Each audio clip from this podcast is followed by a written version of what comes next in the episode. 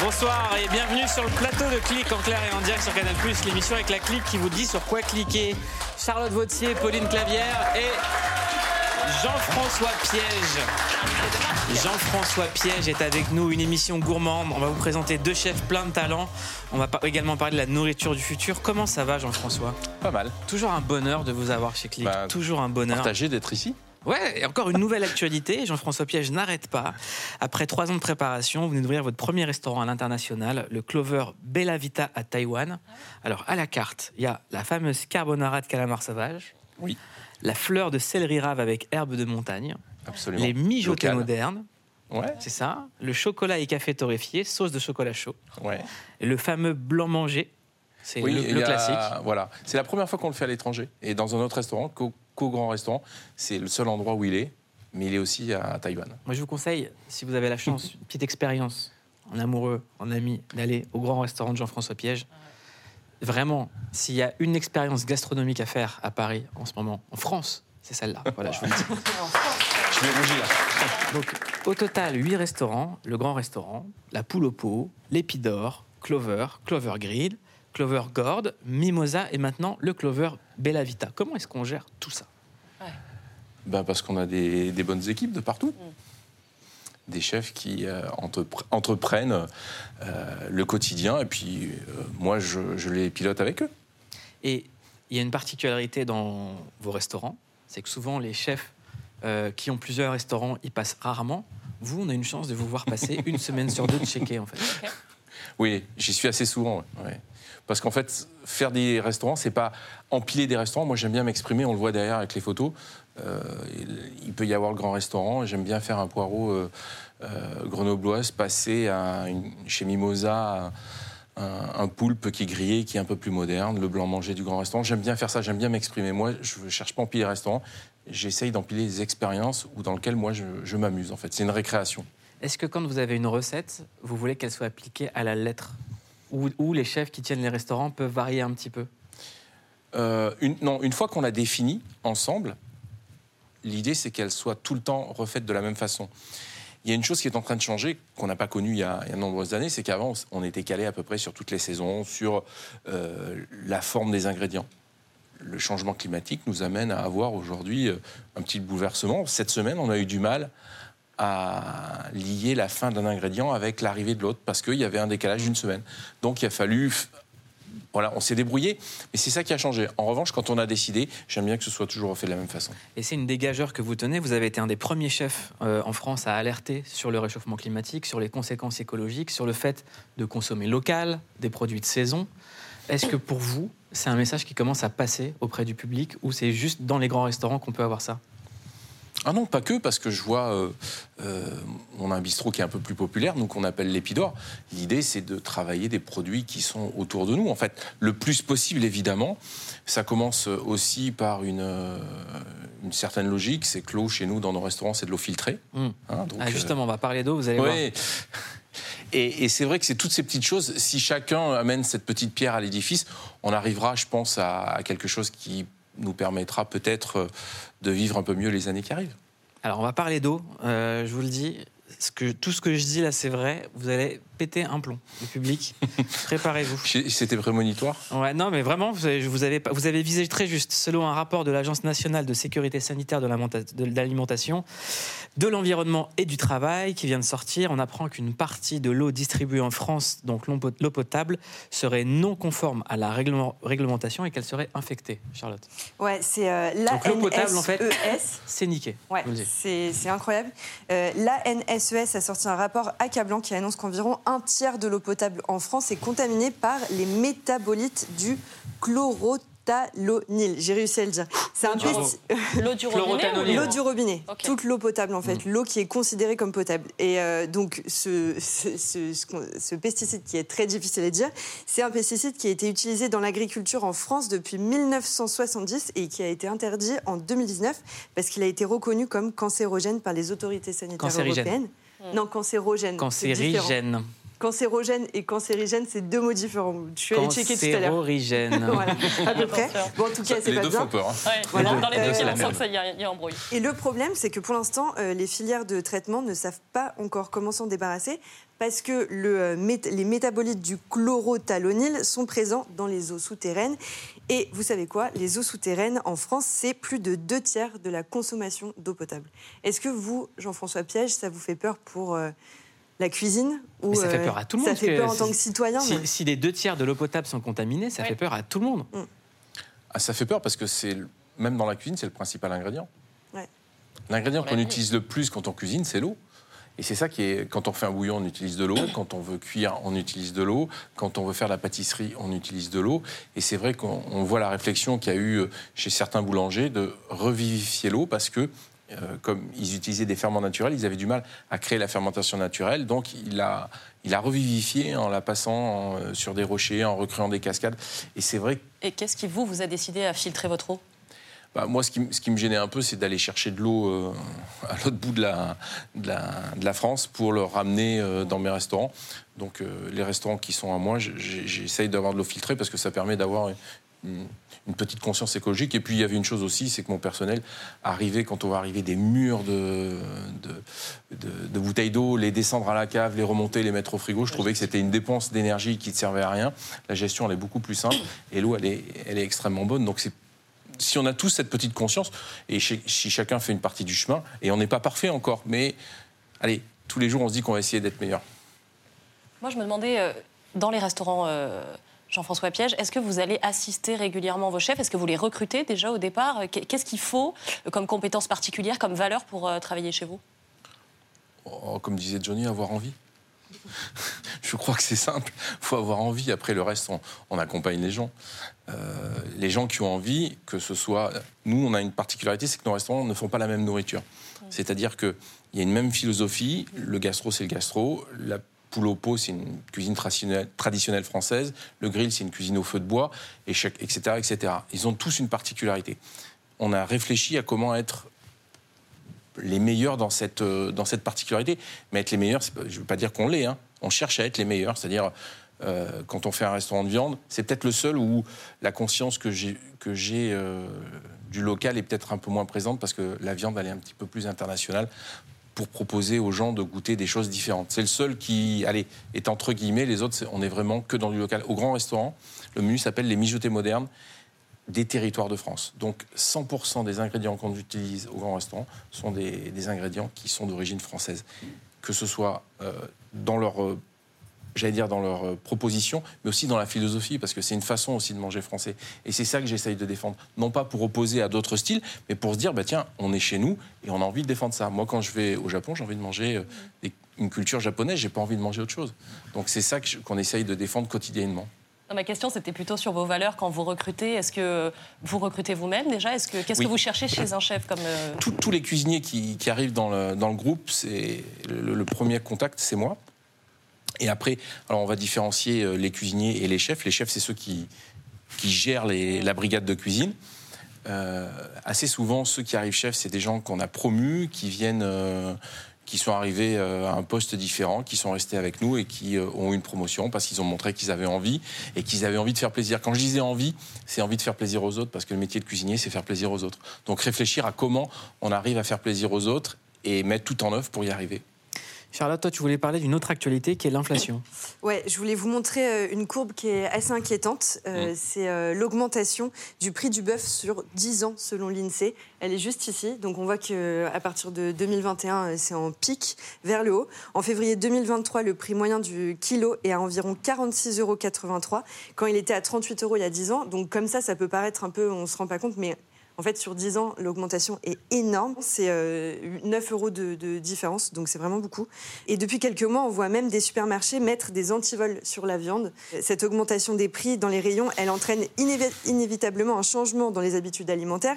Et le grand gagnant, c'est la malbouffe. Selon une étude Harris, un Français sur deux reconnaît manger moins en moins, en moins grande quantité et 33% des sondés disent acheter moins de fruits et légumes. À votre avis, comment on fait pour se nourrir aujourd'hui quand euh, ça devient de plus en plus compliqué d'acheter de la bonne nourriture en magasin? Acheter, il faut déjà acheter en pleine saison parce qu'on payera déjà moins cher, évidemment. Donc si on achète des produits de saison, c'est déjà moins cher. Mais ça, c'est personne ne veut l'entendre parce qu'aujourd'hui, le, le prix du panier est en train d'exploser. Je pense qu'il faut être un petit peu malin, c'est essayer d'utiliser deux fois le même ingrédient. Je vais, euh, vais m'expliquer. Au vu de, ce- contexte, j'ai réfléchi à faire un livre qui est utilisé ce qu'on n'utilise pas traditionnellement d'un ingrédient. Euh, on va prendre le brocoli. Brocoli, souvent, quand on prend un brocoli, on coupe la tête, on la fait sauter, on la cuit, on en fait un gratin, on en fait une purée, peu importe. Et il reste un trognon qu'on n'utilise pas. Euh, bah moi, j'en ai fait un gratin euh, en coupant très finement la mandoline et en le faisant sauter et en rajoutant une préparation dedans. Ça permet de faire quelque chose. Et je me dis, le budget qui a été consacré à utiliser euh, ce brocoli, on n'a pas cherché à prendre un brocoli de mauvaise qualité, on a pris le meilleur, sauf qu'au lieu de faire un repas, on va essayer d'en faire deux. Et je pense que c'est ça, il va falloir revenir à une cuisine un peu plus maligne. Il ne faut pas chercher foncièrement à économiser sur la qualité, mais il faut l'utiliser deux fois. Anti-gaspi. Anti-gaspi. Anti-gaspi. Le poulet, si on l'a mangé, moi quand j'étais quand j'étais gamin, ma maman quand elle faisait un poulet rôti, on le mangeait, elle grattait la carcasse, Les os.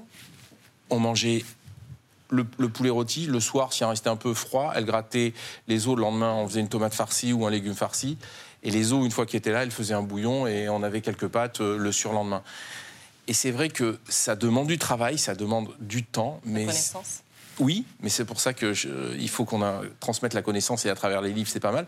Mais c'est ça qu'il faut arriver à faire en fait. C'est utiliser plusieurs fois le même ingrédient. Voilà. Les asperges, en ce moment, on est en pleine saison des asperges. Euh, J'en ai fait une fermentation, c'est-à-dire je les ai mis au sel. Je l'ai laissé dans un bocal et ça fait un condiment euh, euh, avec un petit. Enfin, il y a une préparation, un peu de piment, un petit peu d'ail, qu'on peut manger avec un ingrédient. J'allais dire un poisson vapeur ou une viande rôtie, ça évite d'acheter de la moutarde. C'est toutes ces petites choses-là qui vont faire qu'on pourra rentrer dans une économie qui est plus facile. C'est difficile, attention, hein, je, je dis ça facile. De, comme ça, on a l'impression, non, c'est du travail en fait. Mais c'est ça la cuisine en fait, c'est passer du temps pour faire plaisir aux autres. Jean-François Piège, on passe au questionnaire de clic.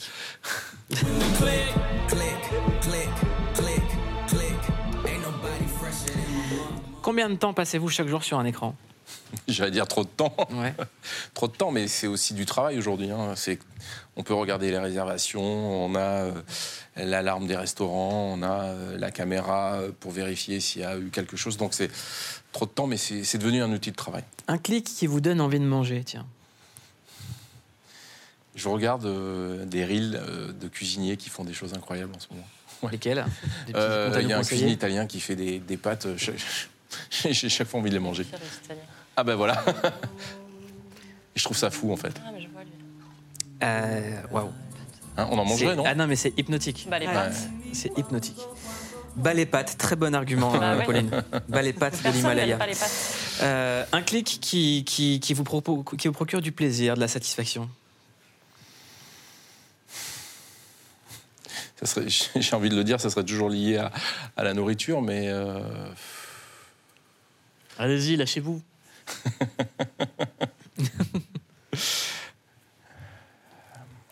un, un clic qui me donne envie de manger, Ouais. qui donne envie de. de Les arts de la table, la décoration. Aussi, oui. Ouais. Tout, tout ce qui est tout ce qui est autour de. En fait, j'aime beaucoup regarder aussi ce qui est. euh, ce qui, euh, ce qui est autour du, de la table, en fait, euh, tout ce qui est décoration et toutes ces choses-là, en fait. La série sur laquelle vous cliquez en ce moment, Jean-François Piège. C'est une série qu'on attend beaucoup. Hmm. Alors Vous avez une Succession, idée Succession Allez, on regarde le mixé. On a été mis à l'écart quand on avait le dos tourné, mais une opportunité s'offre à nous. On s'associe à Sandy et Stewie et à Pierce. T'es prêt à te battre à l'arme blanche? Je vous aime tous, mais vous êtes des clowns pour moi. T'es une vipère. Je te déteste. Tu comprends ce que je dis? On va tout péter. Je veux qu'on flingue la concurrence, qu'on les saigne à blanc. On est des pirates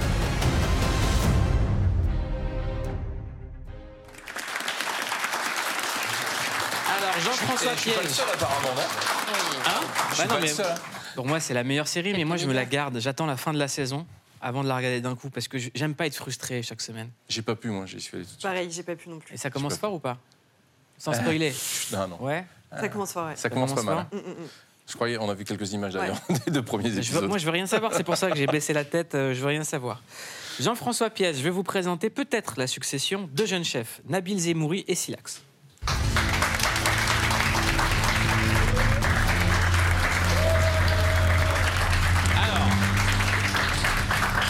Bonsoir Nabil Zemouri, euh, bonsoir Silax. Bonsoir. Nabil Zemouri, vous êtes chef cuisinier depuis 10 ans. Votre rêve, c'était de rencontrer Jean-François Piège. Il est en face de vous. À côté de vous, Silax, euh, pâtissier depuis une vingtaine d'années dans de grands restaurants. Et en 2021, grâce aux réseaux sociaux, Silax a ouvert son propre, sa propre pâtisserie à Fontenay-sous-Bois. Et moi, j'ai tout le temps des potes qui m'envoient des photos de Silax, plus que des gâteaux. Ils me disent, mais il faut que t'a- C'est un message. Hein. Ouais. Il faut que tu ailles chez Silax. Silax, c'est incroyable. Silax, Silax, Silax. Et bah, Silax, il est dans le clic, voilà. Alors, vous êtes venu avec plusieurs pâtisseries Silax, dont ça. un œuf de Tupac, c'est bien C'est ça, ça, c'est exactement ça. c'est ça. Alors, qu'est-ce qu'il a de Tupac, cet œuf? Bah, euh, il a le, le bandana. Ouais, Il a le bandana de Tupac. très bien. Pas mal le jeu de mots. Ah hein. ouais. Et c'est Pâques, hein, c'est férié, on est dans le. Voilà. Bon. Alors, Nabil Zemouri, on va commencer par vous. Vous êtes chef cuisinier depuis 10 ans. Euh, moi, je vous ai découvert sur les réseaux sociaux. Vous êtes connu sous le nom de chef Enzem. Vous êtes suivi par plus de 487 000 personnes sur Instagram et plus d'un million sur TikTok. Je vous le dis, moi, c'est le compte que je suis le plus sur TikTok. Il y a eu plein de cuisiniers qui ont émergé sur TikTok. Euh, euh, mais pour moi, le plus intéressant, c'est le vôtre parce que vous revisitez les plats, mais quand on a la flemme. Et justement, Jean-François Piège parlait du fait de faire de la récupération. Vous, c'est vraiment quand on a la flemme de cuisiner, qu'est-ce qu'on fait et qu- qu'est-ce qu'on peut faire facilement? On en parle juste après ça.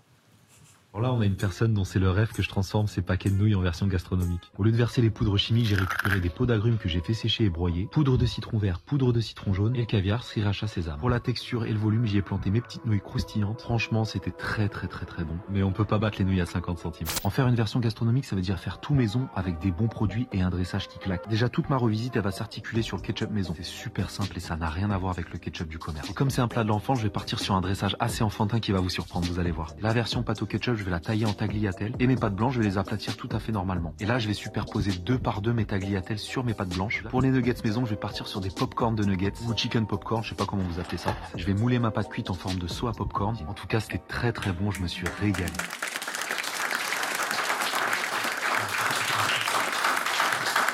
Je sais, je sais que tu as la pression d'être en face de Jean-François. C'est canon, bah hein, oui, ça, donne envie. Hein. C'était euh, effectivement c'était un petit challenge. On me donnait les, les plats qu'on fait à la maison Ouais. et euh, l'idée c'était de les reproduire d'une manière un petit peu plus appétissante avec des produits de saison, des produits aussi locaux. On essaye de sensibiliser les gens là-dessus et euh, aussi inclure une démarche anti-gaspi. Mm. Moi j'ai commencé par l'anti-gaspi. J'ai eu la chance de connaître la cuisine grâce à Gilles Goujon, chez qui j'ai commencé étant très très jeune et il m'a donné l'amour du métier. Alors, votre histoire, elle est dingue. Euh, vous êtes né en Seine-Saint-Denis, euh, aîné d'une fratrie de sept enfants. Vous dites que vous avez grandi dans un milieu pas vraiment aisé, que le repas d'un jour, vous pouvez le retrouver le lendemain dans vos assiettes ou même le surlendemain, comme disait Jean-François Piège. Euh, mais votre mère faisait tout pour que vous n'ayez pas l'impression de manger la même chose et donc elle inventait des nouvelles recettes, c'est ça? C'est exactement ça. Elle usait d'ingéniosité pour euh, des subterfuges pour pas qu'on reconnaisse le plat de la veille. Ouais. Et voilà, euh, la, le- le- la viande de, de la veille pouvait se transformer en boulette euh, très fondante avec la petite euh, tranche de pain de mie mouillé au lait, le petit œuf, euh, quelques olives, quelques épices. Bon, quand on grandit dans un environnement comme ça, forcément, bon, on s'en imprègne et on grandit là-dessus. Quand on a la chance en plus de côtoyer des chefs qui, sont, qui, qui nous montrent le- bah, l'art de vivre à la française et en plus avec les techniques, bah, on prend ce- ce- ces souvenirs d'enfance et on les transpose, on les met en, en parallèle avec euh, tout ce qu'on Parce apprend que vous, vous aidez chefs. donc votre maman en cuisine. euh, euh, et à 12 ans, vous réalisez vos premières recettes et vous passez un CAP. Et vous devenez chef. C'est ça, c'est ça. J'ai pas été au bout de, de- de ce CAP euh, pour tout un tas de raisons. Et c'est après justement que par, par- par un immense hasard, une connaissance connaissait l'architecte du restaurant de, de- Gilles Goujon. J'ai fait quelques mois là-bas et je suis tombé euh, amoureux du métier, déjà passionné de cuisine, mais je suis tombé amoureux de... Quand j'ai vu l'excellence à la française, quand j'ai vu euh, cette rigueur, cette discipline, et puis ce... Voilà, moi j'étais tout jeune, donc euh, jusqu'à ce qu'on se recroise il n'y a pas longtemps à la soirée de la finale des meilleurs ouvriers de France, il ne se souvenait pas de moi tout de suite, parce que j'étais très jeune. Et après, on a discuté longuement et était très fier de ce que j'étais devenu. donc Alors c'est quoi, je vous pose la question à tous les trois, c'est quoi l'excellence à la française? Qu'on entend souvent parler de, de- de- de ce mot-là, mais c'est quoi? Bah, c'est c'est assez bien résumé, c'est parce que c'est un pays qui a une histoire. Chez nous, la nourriture, c'est pas euh, la survie, c'est prendre du plaisir en fait. Donc depuis tout le temps, on dit que le seul, le seul peuple qui parle de nourriture en mangeant, c'est les Français. Enfin, c'est ceux qui sont en France. C'est- culturel chez nous. Donc c'est ça qui fait. Et puis on a une histoire. Peut-être la vraie différence qu'il y a, c'est que la cuisine est mondiale, mais la gastronomie est française. La gastronomie, ça ne veut pas dire les grands restaurants, ça veut dire l'idée de, de recevoir, de transformer, de, de- de mettre une belle table, d'avoir tout l'artisanat qui va autour de, de- de la cuisine, c'est-à-dire que ça passe, euh, comme on a parlé, euh, des orfèvres, des, des porcelainiers, des gens qui font des céramiques, une belle nappe, euh, le vin. Ça, c'est culturel et c'est français. Je pense que c'est ça. Et euh, après, ce qu'on a dans le cœur, en fait. C'est ça. C'est Oui. vouloir faire plaisir aux autres. C'est exactement ça. Bah, euh, la, la cuisine, bon, l'art de vivre à la française, je pense que L'excellence c'est- à la l'excellence à la quoi française.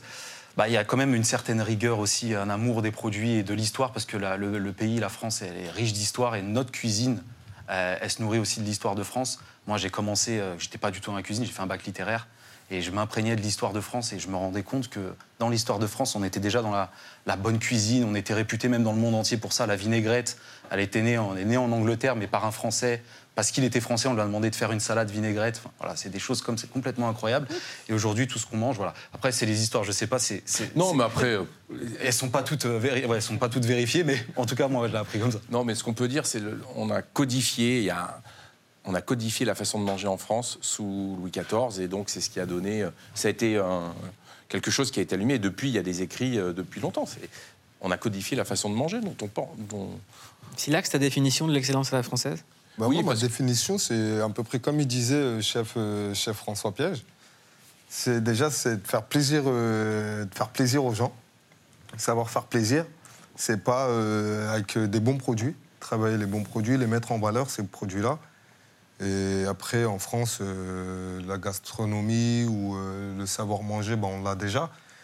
Mais la perfection, c'est quand on met le, les matières premières euh, qu'on a, qu'on mette, qu'on on, on respecte les matières premières. Silax, euh, chef pâtissier. C'est ça. Sur le compte Instagram de Silax, on peut lire pâtisserie fine de banlieue. C'est ça. On regarde à quoi ça ressemble. Baby, calm down, calm down. Yo, this your body, it puts in my heart for lockdown, for lockdown, oh lockdown. Yo, you sweet life, phantom, phantom. If I tell you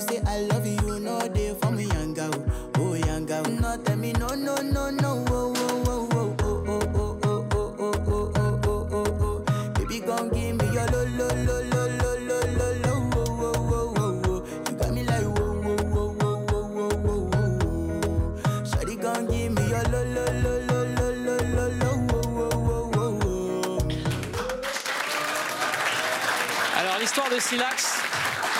Est-ce, déjà, est-ce que chef Piège, est-ce que chef Piège a envie de manger? Ah ouais, c'est gourmand, hein. ça Ah donne bah envie. ouais, hein. Waouh Généreux. Silax, l'histoire, elle est incroyable. Votre vrai nom, c'est Silamanka Sukuna. Vous êtes né à Vincennes. Vous avez 16 frères et sœurs. Au départ, vous vivez dans un appartement beaucoup trop petit et insalubre. À l'âge de 6 ans, vous partez vivre dans des tentes face au château de Vincennes pour demander des logements décents. Vous y restez plusieurs mois. Vous dites que vous ne pourrez jamais oublier que c'est ja- que c'est pas humain de vivre dans ces tentes-là. Oui, carrément. Carrément, bah, à cette époque-là, on était, j'avais 6 ans, moi, à peu près. On vivait à Vincennes. On avait un appartement, mais il était, il était trop petit. Du coup, on s'est retrouvés euh, au temple de Vincennes. Et après les temples, bah, à la Croix-Rouge.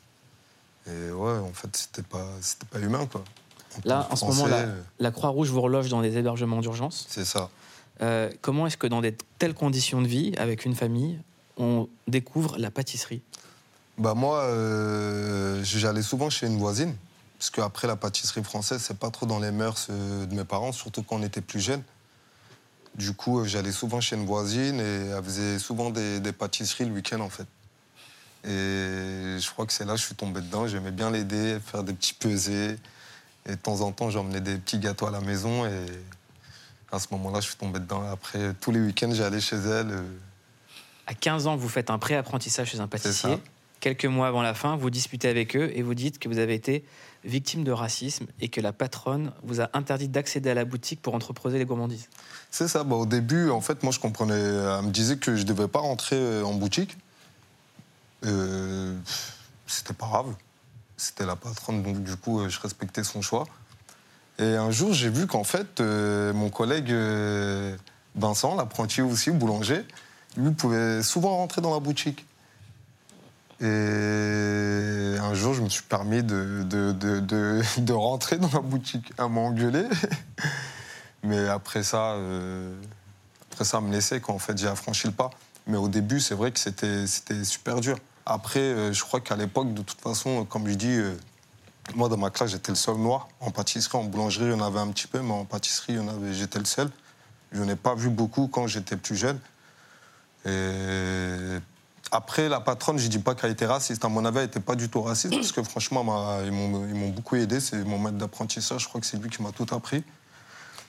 Mais peut-être c'était euh, à l'époque, c'était pas trop, euh, c'était pas trop En tout cas, ça a changé. à 17 ans, vous devenez commis dans la célèbre pâtisserie La Durée. Euh, vous étiez tellement concentré sur le travail que vous, vous oubliez de passer les épreuves du CAP. Mais vous avez fait toute la formation, euh, pas de diplôme, et ça vous a pas arrêté ni empêché. Vous travaillez à Londres, au Koweït, à Dubaï, et maintenant, votre pâtisserie, c'est un succès. Bravo. Voilà. Chef Piège, vous avez en face de vous le futur, et on va parler maintenant de la nourriture de futur, juste après ça. Rapide asperge, c'est tout nouveau. Vous appuyez, c'est tout. Et deux minutes après, vous passez à table. Alors la cuisine du futur, ce n'est pas encore ça, mais nous sommes par contre déjà capables d'imprimer nos aliments. Grâce à des imprimantes 3D, certains génies de la cuisine ont notamment réussi à reproduire des boules comestibles à base de terre et de graines qui, une fois germées, sont prêtes à être avalées. Une révolution zéro déchet déjà à la carte d'un restaurant unique dans le monde. It don't change anything about the flavor, for example. Because so if you put something nice in, then you will have something nice. On connaissait le burger durable, qui a le goût de la viande, qui saigne comme la viande, mais qui est 100% végétal. Aujourd'hui, la révolution culinaire serait la viande et le poisson in vitro, une viande dite propre, faite à partir d'échantillons de cellules animales reproduits en laboratoire. C'est de la vraie protéine animale, sauf qu'en le produisant comme ça, ben, on va tout simplement réduire grandement l'impact euh, environnemental de la production de viande, puisque c'est beaucoup plus efficient, beaucoup plus économe en termes de ressources. Au menu de nos assiettes futuristes, on retrouve aussi du lait de vache, mais sans vache. 100% conçu en éprouvette à base de fermentation. Oubliez les idées reçues sur ce que sera la cuisine du futur. Servez-moi un martini sec avec deux olives. L'environnement et la protection de nos ressources seront au cœur de nouvelles alternatives culinaires, de la production jusqu'à l'emballage, que l'on souhaite également avaler. T'as fini ton assiette Euh, non, pas encore. Et si vous n'êtes pas rassasié, sachez que le ver de ténébrion et le grillon domestique viennent d'être ajoutés à la liste des insectes comestibles en Europe. Bon appétit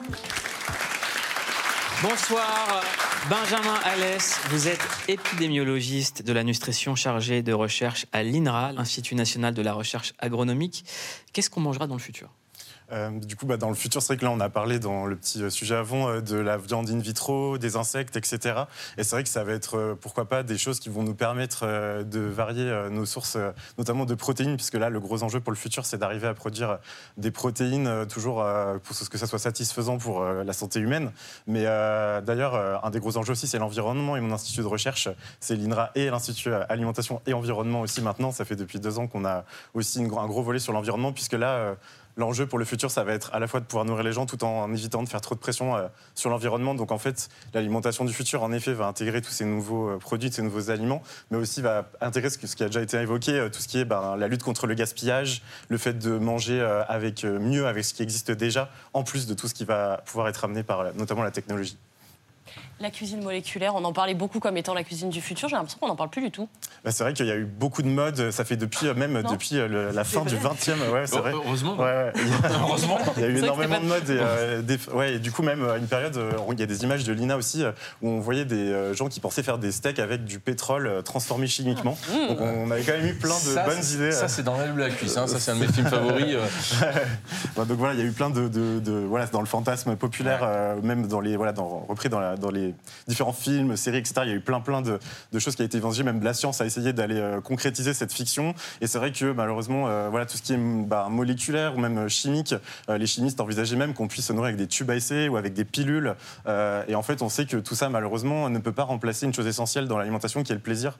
Et voilà, on a, ça fait depuis des années qu'on aurait envie de, pouvoir se passer de ça, mais on est des êtres humains à la fin. Et c'est vrai que nous, quand on étudie en tout cas la nutrition, le comportement alimentaire et comment ça peut être euh, on ne peut pas oublier le plaisir de manger et qui est quelque chose d'essentiel. Et vous, voilà. vous parlez des protéines. euh, en ce moment, il y a le scandale de l'eau potable qui est en train d'émerger.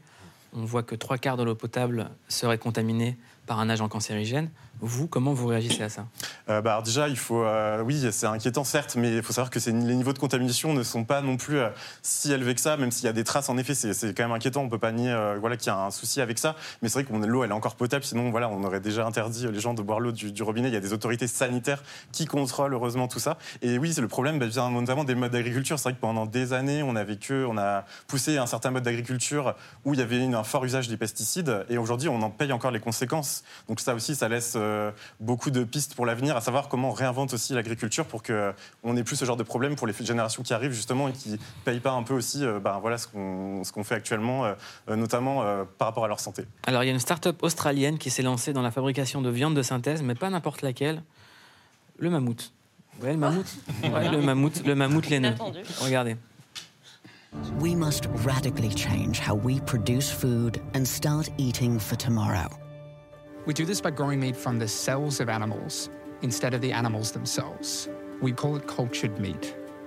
Cultured meat significantly reduces the climate change impacts that's normally associated with regular meat production. Not only can cultured meat save our planet, but it's tastier than most meats out there right now. The world needs cultured meat now. The mammoth is a symbol of loss. But we wondered could this prehistoric creature also become a beacon of hope? The mammoth meatball. Perplexe. Très bizarre. Euh, vous avez une idée de recette à base de mammouth euh Des bolos au mammouth. Pour l'instant, il n'y a rien qui me vient. Non, mais euh, en fait, on parle de viande de synthèse, on sait très bien que c'est quelque chose qui arrive. hein, on, y est, on y est là. Hein. On va commencer à y être. On va commencer à y être. J'ai pas d'avis dessus parce que j'ai jamais goûté, j'ai jamais utilisé, mais l'art de cuisiner, c'est l'art de transformer. Donc évidemment, moi j'ai un avis euh, d'où je viens et par rapport à ce que j'ai vécu, de penser qu'un bœuf bien élevé, avec amour, et, et sera meilleur que quelque chose qui a été créé par synthèse. Mais notre métier, nous, c'est créer, c'est donner cet amour. Donc à un moment donné, euh, là c'est des belles images, mais on parle pas de, de gourmandise. C'est vrai qu'on parle vraiment que de protéines et que de base. Est-ce qu'on pourra lui donner cet amour, lui donner cette gourmandise? Ça, je sais pas, mais j'ai hâte de pouvoir euh, cuisiner et voir ce que ça peut faire. Est-ce que vous avez des recommandations simples à nous donner pour savoir quelle quantité de viande manger par semaine, de poisson, de légumes? Et ça, je pense que c'est la chose importante. Ouais, bien sûr, évidemment, il y a des recommandations qui existent officielles, euh, publiques, euh, de santé publique. Et notamment pour la viande, c'est 500 grammes maximum de viande rouge par semaine. Donc la viande rouge, c'est bah, notamment le bœuf, euh, mais pas que. C'est aussi agneau, mouton et porc, qui certes peut être blanc à la cuisson et gastronomiquement, mais qui est considéré comme une viande rouge. Pas très halal, Et hein. du coup, voilà. et du coup, euh, c'est euh, donc c'est à limiter 500 grammes, ça fait 2 à 4 steaks par semaine, donc c'est pas énorme, mais bon, c'est toujours euh, voilà, parce que les produits animaux, euh, que ce soit la viande ou autres produits, sont quand même des sources importantes de certains nu- nutriments. Donc c'est vrai qu'aujourd'hui, il y a des gens qui se tournent vers euh, euh, le végétarisme ou le fait de diminuer beaucoup la consommation de viande sans forcément être végétarien. Euh, on peut aussi être en bonne santé avec ces régimes-là, mais c'est vrai qu'on peut que pour certaines personnes, les produits animaux ont encore un grand intérêt. Donc il y, a des- il y a des recommandations 500 grammes pour la viande rouge, charcuterie 150 grammes, parce qu'il faut pas oublier quand même que voilà, c'est des produits qui sont très riches en, en graisses saturées, en sel, et c'est des voilà, évidemment, on ne dit pas qu'il faut les, justement les interdire Fromage dans les recommandations, mais Fromage, c'est bon ou pas, non? Fromage, bah, c'est bon aussi, mais c'est sûr que si on remplace par exemple des produits, euh, la viande par euh, des kilos de fromage, c'est pas forcément meilleur pour la nutrition. Et encore une fois, tout est une question d'équilibre. Noix de cajou, tout ça Ouais, de cajou, euh, pas mal aussi. Les chips, c'est pas bon non plus. hein. Les chips, non, c'est mort. Et les pâtisseries de silax, pareil. Bah, la pâtisserie, c'est important aussi pour, la- pour le plaisir. Le plaisir fait partie de la nutrition et de l'alimentation. Et les recommandations de santé publique, d'ailleurs, insistent aussi là-dessus. Elles ne font pas que. euh, elles n'ont pas envie que les gens se mettent à manger que des fruits et légumes, etc., sans avoir de plaisir. C'est pas du tout l'objectif, même si euh, des fois on a tendance à dire que justement les autorités en nutrition veulent imposer quelque chose de très strict et tout ça, c'est pas du tout l'objectif. Pourquoi ça, ça ne prend pas à l'école? Bah, C'est une très bonne question et moi je pense qu'on a un gros boulot aussi à faire pour réapprendre le plaisir de manger dès l'école. Et euh, là on le voit, euh, malheureusement, euh, bah, il y a plein d'enfants qui perdent le sens de la nourriture et du, du produit d'où il vient, le bœuf, comment il est élevé, ou même les légumes, hein, tout simplement. Les fruits et légumes qui sont quand même quelque chose de pas assez consommé aujourd'hui, euh, même par les enfants. Alors, en France, si on prend, parle de manière extrêmement générale, bien sûr, et il y a vraiment encore beaucoup de travail, je pense, pour remettre le- la cuisine, l'alimentation au cœur de l'apprentissage à l'école et même après, euh, bah, les cours de cuisine, ça existait avant. Pourquoi est-ce qu'on n'en reparle pas aujourd'hui, quoi? Enfin, c'est. J'adore ce discours. Ah ouais Et J'adore. Il n'y a pas une phrase sans le mot plaisir. Et en fait, je crois que c'est la clé de tout ça. La nourriture, c'est pour prendre du plaisir. Eh ben, c'est l'émission du plaisir. Et pour prendre du plaisir, on clique bien et on vous dit ce sur quoi il faut cliquer, c'est le CQFC. Mieux qu'un algorithme, la rédac de Click vous dit sur quoi cliquer. On commence par un grand classique du cinéma américain que l'on a le plaisir de retrouver sur MyCanal. On clique sur Il était une fois en Amérique. Les voilà, les quatre cavaliers de l'apocalypse. Après Il était une fois dans l'Ouest, Il était une fois la Révolution, Sergio Leone achève sa saga sur l'histoire américaine avec ce film de grande envergure, réunissant des acteurs d'exception. Un chef-d'œuvre qui aura mis 12 ans à voir le jour. On enchaîne avec une autre icône de l'Amérique et on clique sur le documentaire Brooke Shields, Enfant Star, disponible sur Disney+. Celle qu'on surnommait la Vierge la plus célèbre de tous les temps a mis 30 ans avant de prendre la parole sur ce que l'industrie du cinéma lui avait fait vivre. Elle soulève aujourd'hui de nombreuses questions sur l'hypersexualisation des actrices, un film puissant et nécessaire. How do you feel about all this fuss that's being made over you? I think it's kind of fun. You really are an exquisite looking young lady. I know you've been told that, but isn't she a pretty, pretty girl? the entirety of my life. It was, she's a pretty face. Over and over and over and over and over again. And that always just seared me. Il n'est plus un robot. Le désormais ex-Daft Punk a laissé les machines de côté pour son nouveau projet. On clique sur le premier album solo de Thomas Bangalter, Mythologie. Il a rangé les platines pour laisser place à l'orchestre symphonique, à écouter dans son salon ou sur scène avec le ballet du chorégraphe Angelin Prejlocage, grandiose.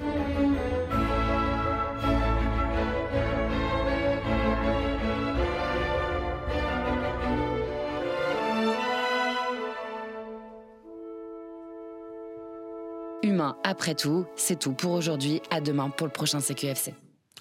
Merci, merci beaucoup. Alors, moi je vous recommande de lire le livre de Nabil Zemouri qui s'appelle Extraordinaire. C'est un livre de recettes. Ça sort le 26 mai aux éditions Marabout. On repartagera sur Click. Et franchement, je vous le dis, hein, il y a plein de cuisiniers sur TikTok. C'est mon préféré, Silax, le pâtissier. Allez voir. Merci beaucoup, chef Piège. Merci à vous. Toujours un bonheur d'aller dans, dans vos restaurants. Merci d'être venu dans Click. Je vous souhaite un excellent lundi de Pâques. Très bonne soirée sur Canal+. Tout de suite en aparté. Bye.